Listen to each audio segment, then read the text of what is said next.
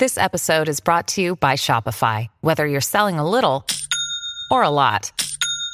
Shopify helps you do your thing, however you cha-ching. From the launch your online shop stage, all the way to the we just hit a million orders stage. No matter what stage you're in, Shopify's there to help you grow. Sign up for a $1 per month trial period at shopify.com slash special offer, all lowercase. That's shopify.com slash special offer. ツッコミニュースランキング。時事問題から芸能スポーツまで突っ込まずにはいられない注目ニュースを独自ランキングでご紹介します、はい。まずはスポーツです、うん。プロ野球阪神は昨日巨人に8対1で快勝し6連勝です。はい。先発の西純也投手はプロ2勝目を挙げましたね。え阪神の今季初6連勝に、うん。SNS 上では、うん。あかん。阪神優勝してまうと投稿が相次ぎました。あの去年の今頃絶好調だった時もですね同じくあかん。優勝してまうと言って 本当に優勝を逃したんですけど今回のあかん優勝してまうは若干意味合いが違うんですが、えー可能性はありますからね。こっから優勝したら伝説の1年になりますよいねやでもわかんないからねこればっかり なんかは。若い力がまた活躍してるしそれがそう楽しみで。そうそう。いやでも本当にメンバー若くなりましたよね。ね頼もしい。はい。もうあのなんかお母さん心をキュンキュンさせたというのもニングボールをお母さんにっていうのでね。ね、お父さんを本ね高校生の時に亡くしてらっしゃいますからもうお父さんが一番喜んでらっしゃるかもしれない。はい、続いてです、うん。競泳の日本選手権は昨日大会最終日の競技が行われ、うん。女子50メートル自由形で池江璃花子選手が優勝しました、はい。池江選手は今大会3冠でいずれも白血病から競技に復帰した後の自己ベストを更新しました、えー池江璃花子さんもちろんですけれども、はい。あと15歳のうん。成田実生選手、はい。200メートル背泳ぎで優勝いたしまして高校1年生。すごいよね。あ15歳で。パリオリンピックにまたまた向けて新星が誕生したということだそうでございますけうどねあのそういった意味では水泳も本当若い世世代がねねえー活躍するということですから日本の未来は明るい明ですね、るい。はい。ではニュースいきましょうかはい。あ一つ元サッカー日本代表監督のイビチャ・オシムさんが1日に亡くなったことが関係者の話で分かりました。80歳でした、はい。まあ、あの現役時代そして監督時代なんですけども旧ユーゴスラビアの内戦の中でですね、ずっとサッカーをしておられまして、えー特に代表の監督をしておられた時っていうのはご家族を、はい。えーね、置いてそれからギリシャとかいろんなところを転々とされていて平和とサッカーについて一番思いがあった方と言われてるんですけれども、えーその中でですね、はい。イビッチャ・オシムオシム語録というぐらいこう哲学的なメッセージをコメントの中でも残されたということなので、えーこの後また7時30分頃からお伝えをできればと思っております。はい。はい。それではニュースランキングに参ります。まずは第5位。京都市中心部の鴨川沿いで昨日初夏の風物詩納涼床が始まりました新型コロナウイルス対応の緊急事態宣言が出ていない営業開始は3年ぶりではい。川面を眺めながら飲食を楽しむ観光客らで賑わいました。まあ、この辺りの、ね、ものがちょっとずつ形をね、まあ、はい。戻してくるというのが嬉しいですよね。うん。ねえ。ーあの行ってみたいんですよ床。たまに行かせていただきますけど、なんか大人になったような気がしますよね。本当ああいうところでご飯食べてるとね。ねはい。続いて第4位共同通信社は昨日憲法施行75年となる今月3日を前に郵送方式で実施した世論調査結果をまとめました、うん。憲法9条改正の必要性についてはあるが50%ないが48%と賛否が拮抗しました。今年の憲法記念日は、はい。改憲法改正するべきなのか、ええ。いやいやそのまま憲法を守るべきなのか非常に議論が盛んになりそうな憲法記念日ですよね。はい。拮抗してるんですね。ね、あの憲法とはどうあるべきか我々自身もこう改めてしっかりと見つめ直す時が来たのかもしれないという時ですよね。はい。では続いていきましょう。はい、続いて第3位。北朝鮮の金正恩総書記が核の脅しには先制攻撃も厭わないとの姿勢を示しました。金総書記は軍事パレードでの演説でも核兵器の先制使用を辞さない考えを表明していて膠着状態にあるアメリカなどに対し牽制を強めています。まあ、本当に世の中こういう状況になってくるとやっぱり勇ましい議論というのがね出てくるんですけれどもそんな中でこのやっぱり、えーこのね我々日本を取り巻く環境の安全保障どう考えるのかこれも非常に大きな問題だと思います。はい、続いて第2位は北海道知床半島沖で観光船が沈没した事故で海底で見つかった船が30度ほど右に傾いた状態であることが小樽の第一管区海上保安本部の話で分かりました。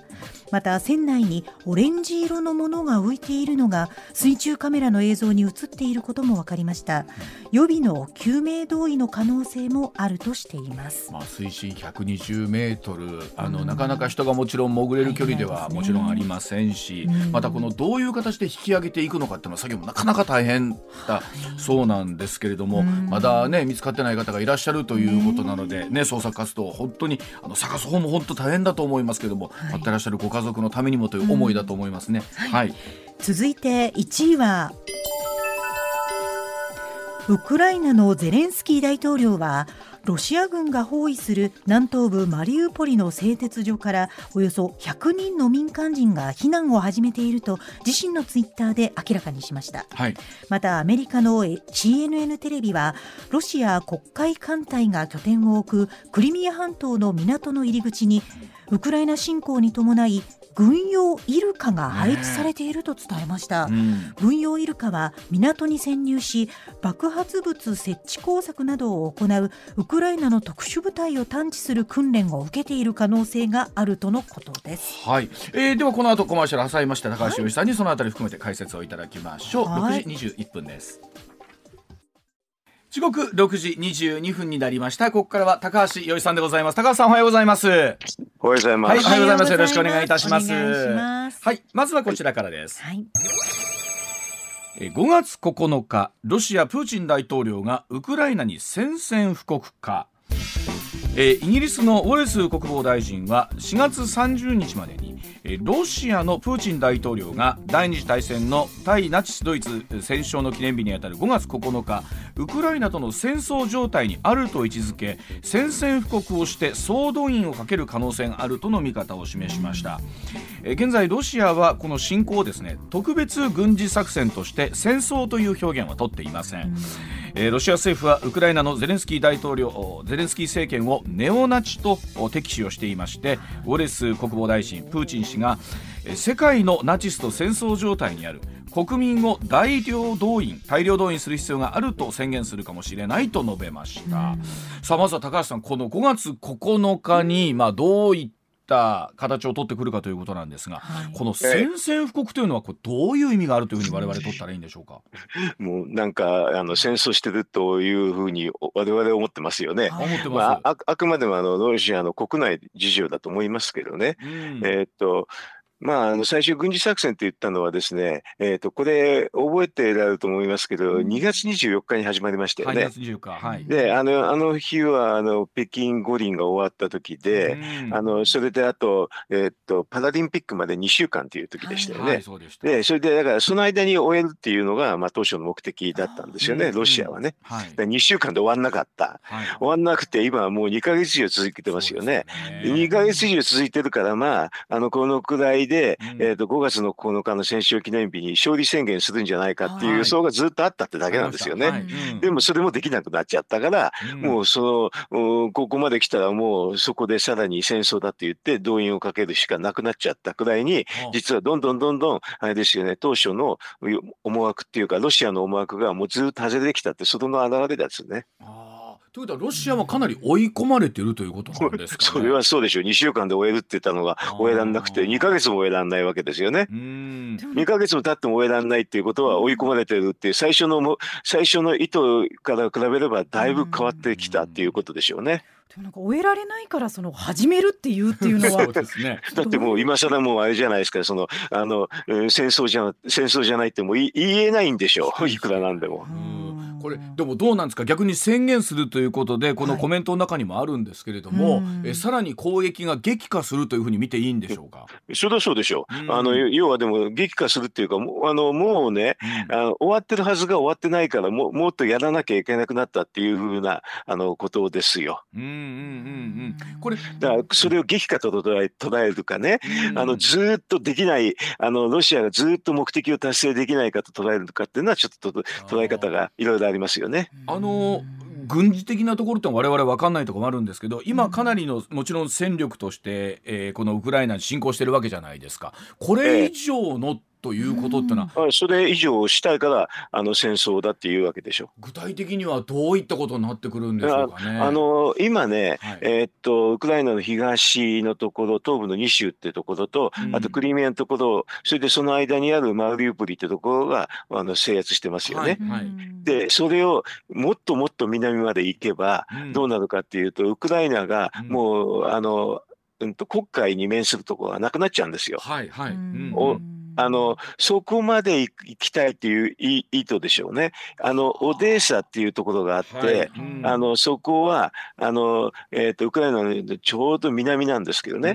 ん、だからあのクリミアより東のところはもうあのロシアがみんな取ってるんですけれど、はい、オデーサまで全部取って、うん、ウクライナはあれでしょうね。内国化したいんじゃないですかね。はあ、ということはもう南の湾岸線をずっとこう制圧してってそのまま西の方に向かってもう直接つながるみたいなイメージですよね。全くそうですね。うん、今のところはあのクリミアから東があのロシアってことですけれど、まだウクライナは、あの国家に面するオデーサってところがありますから、うん、あのそこも全部制圧して、うん、であの国会を我が物のところにしたいんじゃないですか？ロシアはね。なるほど。えーあのちょうどその真ん中にある製鉄所のところにね、今民間の方も避難されていて、それはマリウポリ、ま、ポリ。の話ですね、はい、ここはもう周りが全部、まあ、ロシアが一応占領地域になってますよね、マリウポリの一部だけがまだあのということですけれどね。今そこがあの国連もしっかり監視しながらなんとか民間の方をね、えー、と避難できるようにっていう話で今100人レベルの方が、えー、逃げられたと聞いてるんですけど、これはこ,、ね、このままどうでしょう？民間の方はしっかりと避難できるんですかね？まあできるかどうかでもそれはロシアはね嘘つくところですからね。避難するっつっててひょっとしたらあの避難する先はロシアかもしれませんからね。これあの当然戦争、まあ、仮に宣戦布告するとなった場合ロシアの国内に向けてというと、はい、国内のメッセージは変わってくるんでしょうかね？うん、今の戦争だって言う言ってだからナチとの戦争だっていう言い方をしてするんじゃないですか？えー、でもどうでしょう。今度はロシア国民の皆さんはその現状、はい、今度はねどう捉えるかってことだと思うんですけどそれは、えー、っと普通の民主主義国じゃないのでね。あの要するにどんな不満があってもあの抑えちゃうんじゃないですか。ねあの実はここに来ていろんなお話出てる中でね、はい、例えばロシアの著名な実業家の皆さんが、えー、ここに来てね、ね、謎の死を遂げているということなんですけれども、えー、あのロシアよくやりますよね。うん。でしかもあの例えばエネルギー関係の、えー、会長だった副会長とかナンバー2と言われる人たちがね、うん、あのあの、うん、ナンバー2をやるのはナンバーワンもやるぞっていうメッセージですよ。そういうことなんだ。ということそれはそうですよ。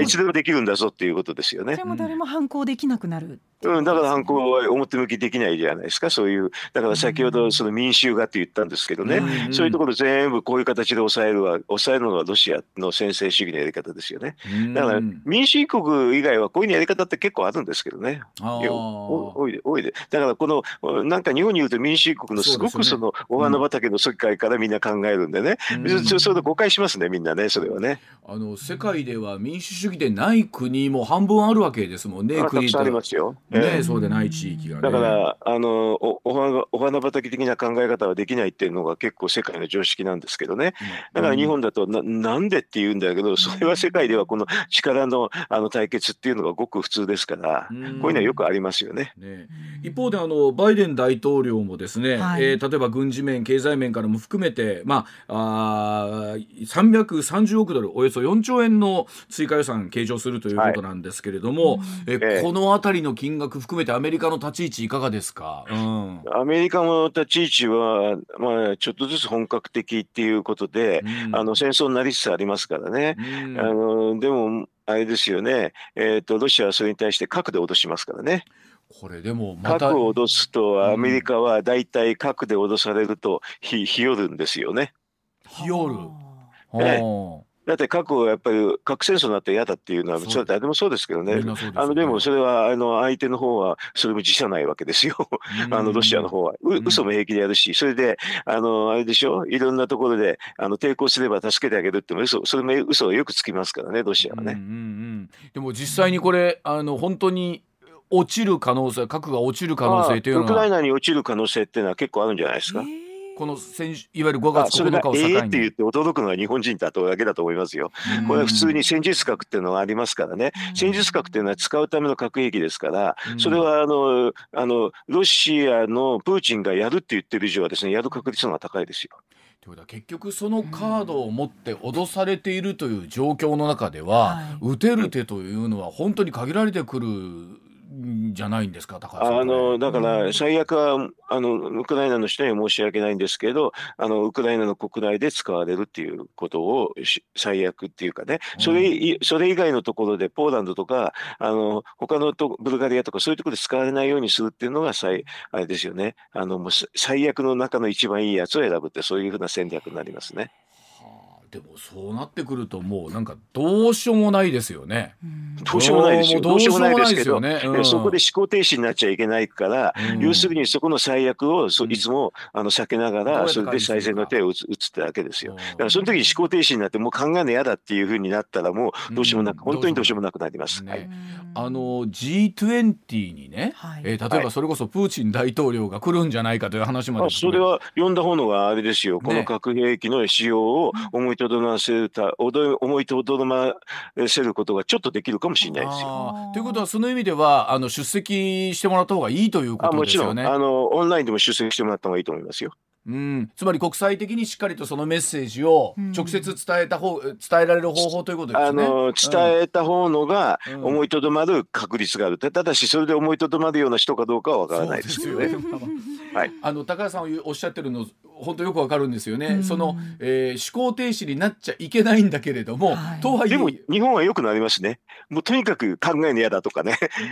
おまだお花畑の理論ってそういうふうに考えるのが嫌な嫌嫌になるさせ嫌嫌にさせるとですね相手としてはすごく簡単に攻めやすいんですよ。あそうか。なるほど、えー、思考停止に陥れることがまた戦略の一つということなんですよね。もちろんそうです。あの戦わずして落とすっていうやり方と一番やり方としてはあの古典的なやり方ですこれ。あのその中で世界各国いろんな動き見せてますけれども、はい、例えば、ヨーロッパではこのエネルギー政策をね、えーはい、いろいろと変更してきたということで高橋さんも記事に書いておられるんですけれども、はい、あの本当にヨーロッパのエネルギー事情がまずこれで大きくシフトしたんですよねいろいろと。あの今回でね覚醒したのは安全保障とエネルギーなんですよ。だから日本ではねあのせめてね安全保障議論できないくらいだったらエネルギーでも議論した方がいいじゃないかと思って私言ってるだけですけどね。うんうんあの安全保障も完全に覚醒し合いましてね、ね。あのみんな NATO に入りた入らなかったフィンランドとかスウェーデンなんかも入るし、うん、あのドイツだってもうあの軍事費をね、もう下げるって言ってたのを2%まで上げるって言ったし、覚醒したんですけどね、あとエネルギーですよね、うん、エネルギー、あのロシアからの天然ガスでものすごい依存してたんですけどね、うん、ここの3が2月、3月ぐらいになって各国のいろんなレポートが山ほど出てて、それを見ると、ロシアからの依存はものすごくもうやめるって、そんな感じですね。ねえで、例えばバイデン大統領も例えばそのシェールガスの生産とかに関して随分と。もう言うようになっちゃったですね、うん、もうしょうがないですよ。これあのシェールガス生産しないともうやっていけなくなりなってますもん、ね、例えば環境面とか配慮してそこはあまり掘らないということだったんですけれども、はい、さあ日本は今後その中でどうシフトしていくかということになりますよ、ね、海外から期待されてるのは原発ですね。原発の再稼働、うん、日本が原発再稼働してくれればその分だけ天然ガスがヨーロッパにも回るってそういうロジックです、うん、まあ、日本の今エネルギー事情を考えてもおそらく特にこの年明けてからの電気代ガス代がね、はい、大きく跳ね上がったというご家庭多いと思いますし。うん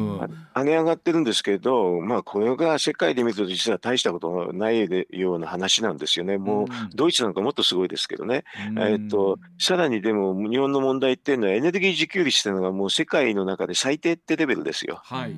だからその時にエネルギー自給率を高めるのが実はあの原発なんですけどね。それをあの再稼働しないという形で、もうちょっと世界から見るとちょっと理解不能な状況に今なってますけどね。高橋さん、それでいうと今までその議論もどうかと言われていた中でね、はい、えー、少しずつその原発再稼働ということに対しても国民の中でこう議論ができるようになってきましたよね。なってないですね。まだなってないですいやここんなのちょっともうあのはうんと信じられないくらいなレベルの遅さですよ。だからそれ多分ね皆さんはねなんかねか日本の中でしか見てないんですよ。うんうんで世界の中で動き見た時にもう全然違いますよ、うん、つまり世界の、まあ、例えばスピーディーな決断みたいなところでいうと日本はまだまだ決断動きが遅いんじゃないかと。うん、だって何も出てないじゃないですか。うん、具体的にまだ何がどう変わったかっていうことが実行できてないですもんね。うん、ま全く動きないですね。うん、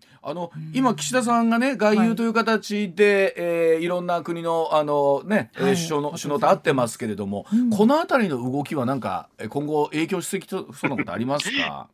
まああの話聞いて検討、うん、検討しだから検討すればいいんじゃないかなと思うんですけど、あのエネルギーはまだ検討しま検討しにまでまだ行ってませんね。うん、あのそれでいうとなんか、はい、高さんえっ、ー、とトラックで運べる、超小型原子炉みたいなものも今できつつあるんです日本の企業がね、うん、えっ、ー、とまあこれ多分えっ、ー、とあとそうね10年ぐらいかかるかもしれませんけどね、うん。あの非常にちっちゃいやつであの小型原子炉ってもうちょっと大きいんですよね。あの、うん、今だとえっ、ー、と小学校の体育館ぐらいの大きさなんですけどね。あ。のそれでもものすごくちっちゃいですよ。あの普通の原発に、それよりかもっとちっちゃいのがどんどんどんどんできてきてるわけなんで、でちっちゃくなればなるほど安全です。あそうなんですか、うん、あだって、ね、熱暴走しないですから。要するに、あの小さくなるとあの、まあ、あの体積に比べて表面積が結構たくさん確保できるわけですよ、うんうんうんうん、だから要するに、えーと、空冷できるんであの大が、うん、そうそう大型コンピューターがクーラー機械入れないとダメなんですけれどスマホは OK でしょ。要するにあれは小さくなればなるほど実はあの安全になるんです。つまり、だからいかに冷やすかっていうことを考えたときに小型になればなるほど冷やしやすいっていうことなんですね。そうです。あの、うん、体積と表面積の比率がちっちゃいほどあの表面積が大きくなるんで。うんまあ、だからそういうふうなあのか簡単な理科の 実験みたいな話ですけどね、まあ、こういうものが実用化されていくと、はい、またエネルギー事情も変わってくるわけですよね。それはそうでしょうね。あの大阪のな中でとかあの近場でね、うん、そういうスモール小型原子炉ができれば、うん、あのエネルギー事情全く中央に依存しない全く違う世界になりますよね。ね。あのどうですか？その、まあ、我々も何か5月9日っていう日にちをねなんかこう刷り込まれてるところあるんですけれどもあとちょうど1週間ですよね。これはだから戦戦争っていうかあの今の激化してるのをそのまま追認されるって形でで、あのロシアとしてはですね国会を全部自分我が物にしたいということですよ。あのどうなんですか高橋さん逆にこの5月9日までのこの1週間に何かしらのこう動きみたいなものっていうのが逆にあるのかどちらかというと5月9日で止まらないっていう動きしかないですね。これからどんどんどんどんあの長期化する動きしか出てこないですね、はあ、なんか我々一つ5月9日っていうところを基準に一つ例えば停戦だったりとかみたいなところとはもうないないですね。これでもなくなりましたか、ええ。ー、あ。のどんどんどんどんだから長くなる方にしか動いてませんね。あ。の希望的な観測としては5月の9日で一段落っていうのはあったんでしょうけどね、うん。はい、それもだんだんだんだんなくなりつつあってどんどんどんどん長期化する様相があの強くなってますね。ねまああの5月9日となってきた時にまだ日本の方がね、東にありますんでまだ事情がどうなってるかということにはなるかもしれませんがこの1週間の動きということになると思います。はい、はい、では続いてこちらでございます。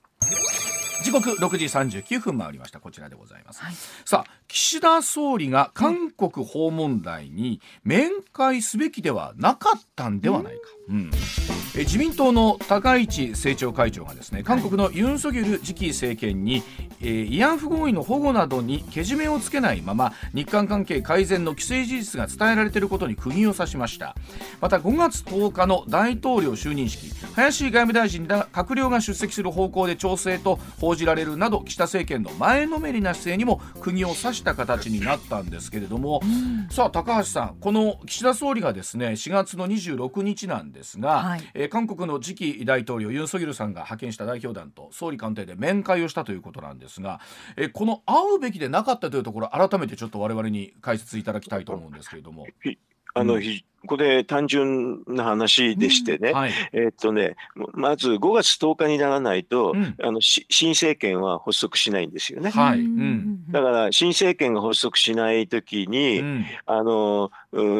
政府っていうのは政府と政府の間で話をするっていうのは原則ですからね、はいはい、新政権になったら話し合えばよろしいんです。うんうん、だからそれ前にっていうのはないんですよ。はあだから、はい、きりがないですからね、はっきり言えばね。それで別に5月10日に確実になるかどうかって分かんないですし、うん、あのそれは正正クデタでもあったらそうなくなるにはならないし、えー、だからいろんな理由可能性もあるから、うん、だから政府としては実は合わないっていうのが原則です。あの韓国の代表団アメリカではバイデンさんは会ってなくて。もちろん合わない合わない。それであとあのまあ補佐官があの対応したんですけどね、うん、でもアメリカと韓国の間懸案もないですから別にそれはあのまあ大統領が会わなくて大臣が会わないっていうのは普通ですね。それでそれ以下の人が会うってことはそれはケースバイケースでありえます、うん、ありえますけどね懸案がないから別にあの非常に気楽にやってるんですけどね。日本の場合はもうものすごく懸案がたくさんあって、そ、ね。うん、それはあの文在寅政権の時に全部文在寅がやった話なので、仕掛けた話ですから、例えば慰安婦もそうですし、徴用工の話も全部そうですしね、それとあと、えー、とレーダー照射とか、あと、あのあとジーソミアの破棄とかね、山ほどあるんですよ。でそういう時にね、あれですよね、新政権になってから、じゃあ、まあ、まあ、それはあの旧政権で失礼しましたっていうのがまず普通の外交ですからね、それは新政権になってから話をするんです。はあ。ということは逆逆にというか今その岸田さん自身がこの、まあえー、訪問団と会ってしまったということになるんでしょうか。でことによってしまったんですはあの意味がない意味あの要するにあの日本の先手が実はこれで失われてますね。は先手が失われる。一番簡単ですあれですよ、弾はそちらにあるんですから、うん、あの日本に来なさいっていうのが一番簡単な言い方なんですよ。うんうんうんうんうんうん。でもそのボボボールを向こうにまた渡してしまったみたいな感じなんですね、うん、先手のボールをね。あボールが向こうにあるんだから、うん、向こうの方で行動を起こせっていうのが正しい外交なんですけどね、はい、それを日本がボールもらっちゃったんですよ。日本がボールをもらっちゃった。どうしてでも岸田さんは会っちゃったんですか？あそれは全く外交のセンスがないからです。センスがないから。だとするとですよ、はい、周りの方とか、はい、いや総理、まだ今はああ方がええんちゃいまっか？それはねそういうふうに言う人絶対いると思いますよ。いると思うんだけどそれは最後、あの外務大臣なり総理の問題です。あ言う言うたけれども決断をするのは最後は総理の決断だと。あそれは最後はしょうがないです。ええ、うんで周りが止めても本人がお会いになると言ったらこれはもう会うわけだということですよね。どどうしようもないです。ええ、あのそういう時によく引き合いに出されるのがね、はい、えーと、と安倍さんもトランプに会ったじゃないかっていうんだけど、あれ日本政府は一切関わってませんよ。あ私経緯経緯も知ってますけど、はい、あのアレンジなんかは実はわわ私の友人がほとんどやりましたけどね。それは民間人民間人です。つまり、えっと、政府間ではなく、やってません。何にもしてない。そう、一、それだから、政府とは、政府は関わり合わないっていうのははっきりしてるんですよ。うん、よりも民間同士という、あの、個人レベルでの会合だったということになるわけですか？ま、全くそうです。だから、あの、例えば外務大臣とか経産大臣とか防衛大臣が今回会っちゃったでしょ？あれも政府として対応しているってことになっちゃいまして、あと、なんか、あれ、あれでしょ？あの、えー、っと、夕食会かなんかも外務省でやってるでしょ？あんなありえないです。つまり、あの改めてですけどそのしっかりとしたオフィシャルに会うということと肩書きつけて会うということと、はい、個人レベルで会うということには全然意味合いが違うということなんですね。全く違いますね。だからあの外務省の役人が周りにいちゃいけないんですけどねああいうのはね。だから個人で話したってんで一切関係ないです。個人の友情ですっていうんでとどめるもうとどめてもいいんですけどね、それではそれにしてはねあの大体あのユンさん本人が来てませんからね、なんであんな、あの使い走りの人と会うんですかっていうのが外交的な常識ですね。はあ、なるほどな。でもそうやって思うと外交って改めてですけどすごいデリケートな問題なんですね。そうやってあそういう形式主義です、うん、ほとんど。だからあの簡単では簡単なんですよね。形式主義ですからね。あとランクと相手のランクに合わせて会うとかね。はい、ものすごく形式的な話ですから、はい、あのだから外交儀礼っていうのは簡単は簡単ですけど、そういうのを破るっていうのはものすごいマイナスなんですけど、それが分かってない人が今の岸田政権にはいるって多いってその政治家はそうだってことですね。じゃあ例えばその5月10日の就任式に岸田さんが出席せず、うん、総理が出席せず 外務大臣がこれ、え高橋さん今どどういうことですかいやわわ笑っちゃいますけど、えーうん、その人間関係がすごくあるんだったらそれはいいですよ。別に年中その前からよく知り合いだとかね。うんうんうん もうあのどういう人が海外に行くかよく見ててそれと合わせていくんですけどね、それとあとその中の国国でそれぞれ抱えてる問題っていうのを考えていくんですけどね。はい、じゃあ例えば、まあ、今回まあそのおっしゃるにあってしまったとなるとですよ、うん、えー、例えば今後の日韓関係みたいな形はどういう形で向き合えばいいのかっていうのを改めてですけど向き合えばいいっていうかもう最初から向こうに弾があるっていうその日本に有利な条件をね最初から放棄してるから、うん、もうこれは相手と相手から韓国から見ればその組みしやすいですね。ということはもうなんですか俺韓国の側からずっとしめしめみたいな感じですか？そりゃそうでしょ。なんか試しにちょっと言ってみたら、えー、つなれたいって感じだと思いますよ。うん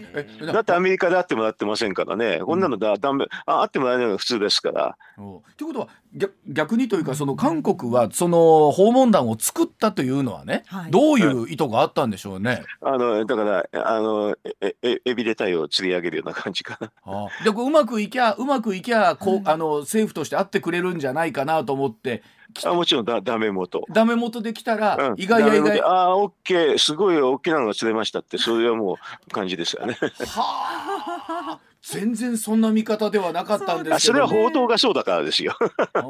で普通の外交常識してたのもちょっとだからアメリカのみんな報道しないじゃないですか、うん、おかしいじゃないですか。これちょっと待ってください。これじゃあ外務省の中ではリアルな話、はい、ああ大手下田かみたいな感じですか？と思ってる人は結構多いと思いますけどね。まあ言わないですけどね、もちろんね。オフィシャルには言えないけど、おてしもたと。うん、うん、岸田さんは今はどう思われてるんですか？あってよいいいいいいと思ってるからでしょ？話を聞きたいと思ったんじゃないですか。あ話を聞くっていうか相手にボードがあるから相手から相手にいろんなことを行動を求めるっていうのが外交のやり方なんですけどね、まあ、あの日本人でよくあるパターンですよね話せば分かるってパターンですよね。うん、つまり、えー、もっともっと外交というのはよくも悪くもしたたかにもなんなきゃいけないってことなんですね。あ当たり前ですよ。みんなあの、うん、笑顔でやってるけどね。あの水面下でねああのあ蹴り合ってますけど。だからそう思うと例えば、はい、えー、G20 一つ取ってみてもそうですけれどもそれは20のね国の、えー、そういった交換が来るとなってくると、はい、なかなか大変なわけですよね。そのあたりの折衝を含めて。表では、まあ、ニコニコニコニコやってるんですけどね、あの水面下では何が行われてるかってことですよ。でも日本人はあんまりそういうのしないですからね。だから非常に組みしやすいですよね。うん。ということは意外とその我々映像とか見ててね、各国の首脳が握手とかしてるのは、高橋さんその官僚でいらっしゃった方からするとそんな素直な目で見たらあかんよというイメージですか？うん、そうですね。でも、あの、日本の中でも比較的ね、あの、なんか性善説みたいな人多いから、うん、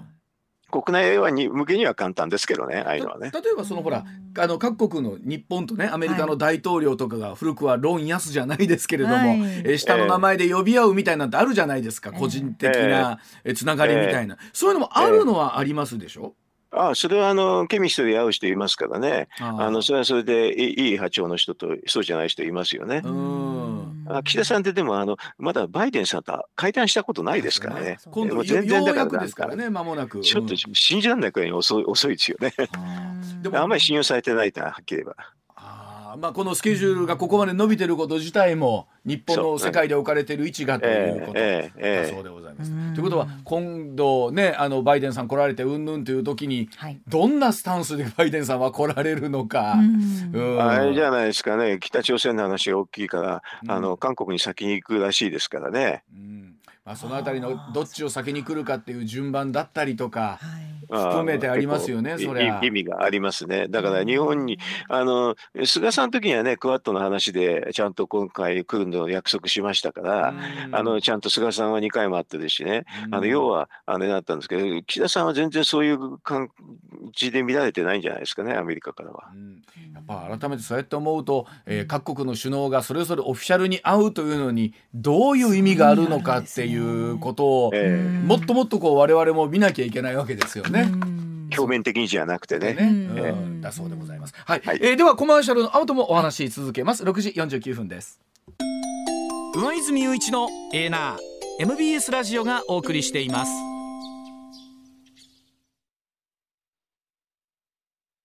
さあ時刻6時50分回りました続いてこちらでございます任期が1年を切った日銀の黒田総裁後任人事の鍵は黒田晴彦日銀総裁の任期が1年を切っています。残りの任期で取るべき道と黒田総裁後の日銀について注目されるのは次期総裁が一体どんな方なのか。黒田総裁来年4月には任期満了を迎えまして後任選び夏の参議院選挙後に本格化すると言われていますがさあ高橋さん2013年に、はい、えー、就任しました黒田総理なんですが、まあ、いわゆる異次元異次元の金融緩和ね、はい、アベノミス牽引してまいりましたけども、ええ、この9年間を改めて高橋さんどういうふうにご覧になってますか？評価されてますか？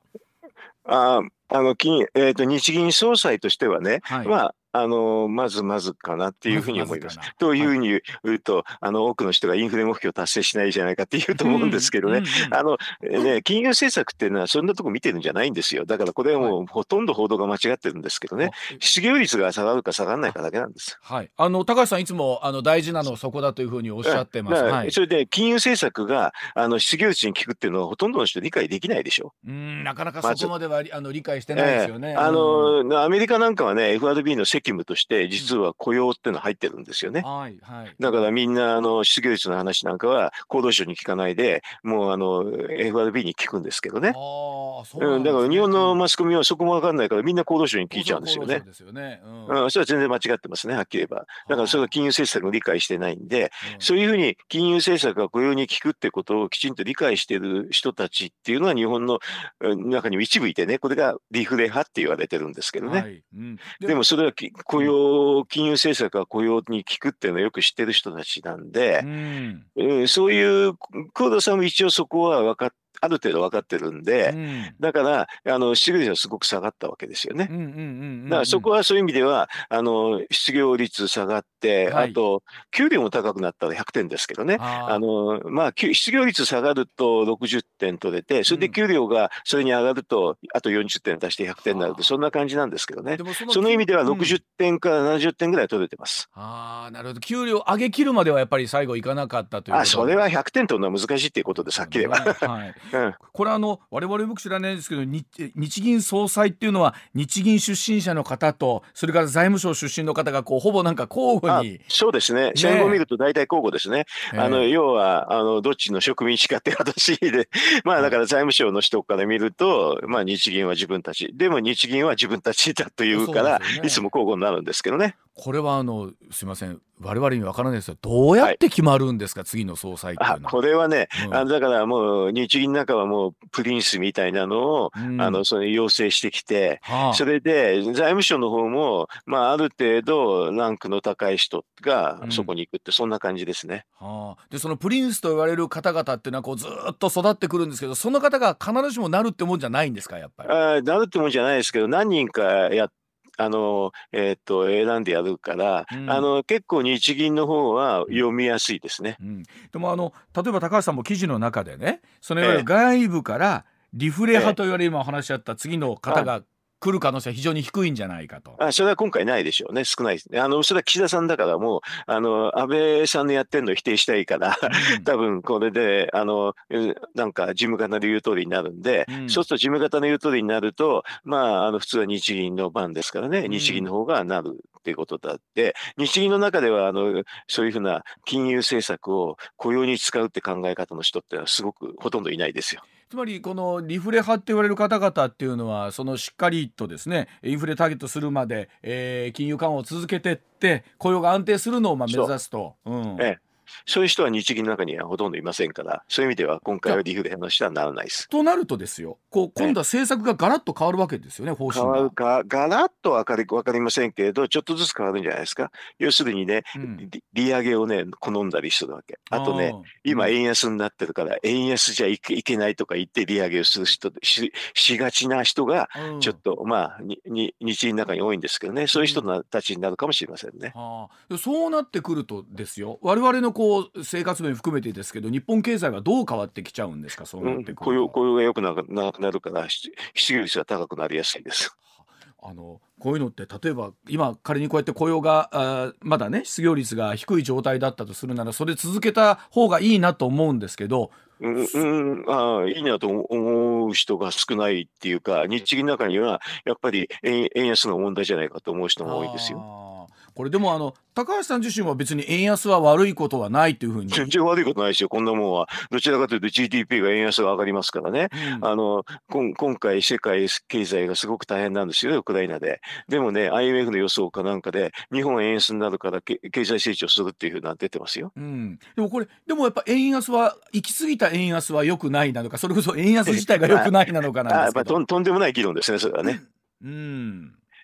今日ね、ちょっとね、そういうふうな論調が多いから、あの、私、あれですよ、書きましたけどね、円安で国益そのものですよと。はい、なんか、そういう間違いが多いんですよ、はっきり言って。あの、もうマスコミのことは。だからもう、私もいつもね、いいね、ネタにここと書かないですよ、この手の話になる。みんなが円安は、行き過ぎた円安は良くないんじゃないかと、もう書けば書くほど。みんな分かってないな、という感じ。そう。改めてですけどあの高橋さん逆に言うと円安が良くないっていう理屈はどういうところに立ってるというふうにご覧になってるんですか？高橋さん自身それは金金あ良くないっていう人は、うん、円安が良くないっていう人はね、うん、金利が上がった方がいいと思うだけですよ。金利が上がだからね、うん、あのまあもちろんね為替っていうのは、えっ、ー、と中中小企業にとってはね、えっ、ー、と円安の方がちょっと不利なんです。それはね、中小企業輸出しないから、はい、輸入ばっかりだから、ちょっと不利なんです。はい、あと、でも、あと、金融機関はね、ちょっと金利が高い方がいいから、円安を悪く言います。なるほど、そういうことなんですね。ええ、だからそういう人たちがエコノミストってね、金融機関の人ばっかりですからね、うん、そういう報道ばっかりするから、はい、あの、いつ、いつもずれちゃうんですよ。うんうんうんうん。あの、ほら、よく言われてる円安のメリット自体が薄くなってきてるんじゃないかっていうところ。ないですよ。ないですよ。まだまだ。そ薄薄くなってるわけないですよ。だから、要するに現地生産すると薄くなるって言い方するんだけど、はい、それも大間違いで、現地生産してるってことはすでに投資してんでしょ、うんうんうん、そうすると投資収益があるから、投資収益円安になるとものすごくわかりますよ。はあ。あだからそうこの手のね単純な嘘っていうかそういうのをねもうかあのマスコミ騙されすぎだねはっきり言えばね 騙されすぎうん、あの記者の人って分かんないから、もう聞いてもそのまま言うからね、大体だから、あの騙されます、これは。うんということは、まだまだこのちょあの日本経済とすると、この今の状況は、もうむしろ喜ぶべき状況だと考えていいということなんですか、ね、それ、さっき言ったようにね、IMF の予測ではね、世界の経済の先進国、ほとんど成長率は、あの2022年はね、前の年より下がるんですけどね、日本だけ上がってますよ。これでも難しいですよね、あのおっしゃるように、例えば中小という企業の方からすると、もう勘弁してくれよっていう状況でもあったりするわけですよね。そうですね。だからそこはだから円安のあの対策っていうのがあってね、本当は、あの物価高があるからガソリン税とか消費税の特あ軽減税率適用したらよろしいんですけどね、そういうことしないからそういうふうな影響がもっと出ちゃうんですよ。そうですよ。なんか不思議な話ですよね。目先の円安にすごい苦しんでる方もいらっしゃるのに、トータルとすると日本経済にはいいっていう。だだからさっきの減税みたいなのすればいいのにって言ってるじゃないですか。ねだからそこのところがしっかりとフォローしてもらえると,、えーと、我々っていうかあの他の方も楽になってくるんでしょうけどもそこのところまで、うん、ガソリンも高くなってるのに、うん、ガソリン税減税しないじゃないですかおかしいじゃないですか。ね。ね、うん。なんか高橋さんのおっしゃってるようにしてくれりゃいいのになんでならないんですかね？うんとだから今の岸田さんのあの前のブレーンがあの違う考え方ってちょっと間違った考え方の人が多いってことじゃないですか。だって今回だったら、えーと、2、30兆の景気対策してて、うん、あの多少減税をしなきゃいけないんですけどね、やってやってないじゃないですか。すね、なんか2.5兆円じゃないですか。すね、あの話にならないですよ、あれだったらもうとともう言っても焼け石に水どころかぐらいの話ですよね。まあね、桁が一個違いますからね。となってくると、まあただ本当参院選控えててっていうこととかもいろいろね。参院選はでもね、あの野党が負けそう、やけで野党が全く大したことないんでね、ね自民党はすごく楽楽ですよね。ねでは最後そのあたりのお話含めてご整理をいただきたいと思います。はい、一旦7時でございます。上泉雄一のエナー MBS ラジオがお送りしています。さあ高橋さんその、はい、次の日銀総裁もですね、はい、夏の参議院選挙後ぐらいに、まあ、本格化するというふうに言われてますけれども。やっぱりそのあたりになってくるんでしょうかね。ね。うん、あのえー、っと来年の3月が任期なんでね、はい、えー、っと秋の臨時国会か、ままもしくは、あの来年の通常国会で人事提示しますんでね、うん、そのその会に間に合わすためには、まあ、ちょっと内々早めに着手して、それでまあいろんなこと調べますからね、うん、多分選挙後、でもこのね、選挙後の動きっていうのはずっとわからないですよ。あの絶対にこれはあの外にわからないようにし,、してますから、あのただその会でやるでしょってことです。おっしゃったように例えばこの今の状況だけを見ていると、まあ、夏の参議院選挙もですね、はい、まあえー、野党もこれ以上あまり頑張れないのかなと。本当ね情けないですね。でまあおそらく自民党が非常に強い状況の中で進んでいくと大方予想されてますけれども、うん、さあ、えー、そうなってきた時に今後のその、まあ、総裁レベルも含めてですけど、うん、日本経済の行く末っていうのを、例えばこの年内とかあるいは来年度今年度末みたいなところで見るとどういうふうにご覧になりますか？うんとこういうのってね株価を見てると分かるんですけどね、はい、株価って半年ぐらい先を結構映しますけどね、うんうん、そんなに株価調子よくないでないですね。はい、ということはあの半年年内とかそういうのはあんまり調子よくなさそうですね。あなるほど、うん、逆にそういったものの起爆剤になるというとやっぱり高橋さんおっしゃったように例えばその、えー、補正予算だったりとか減税みたいなことになってくるんでしょうか？そういうのないとだってなかなか大変でしょ？他の国は結構やってるのにっていう感じはしますけどね。うんエネルギー政策もダメだし安全保障もダメだし、はい、なんか見る見るとこないんだけど支持率だけいいってそれが岸田政権ですよね。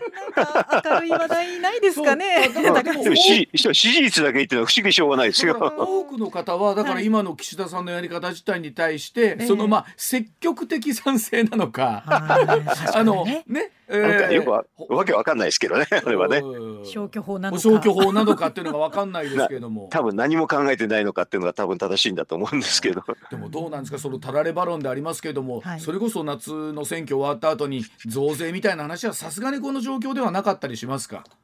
いや、わかりませんよ。あのなんか検討士ですけど増税だけはよく検討してますからね。最近あの検検討士っていう言葉がなかなかそんな あだ名が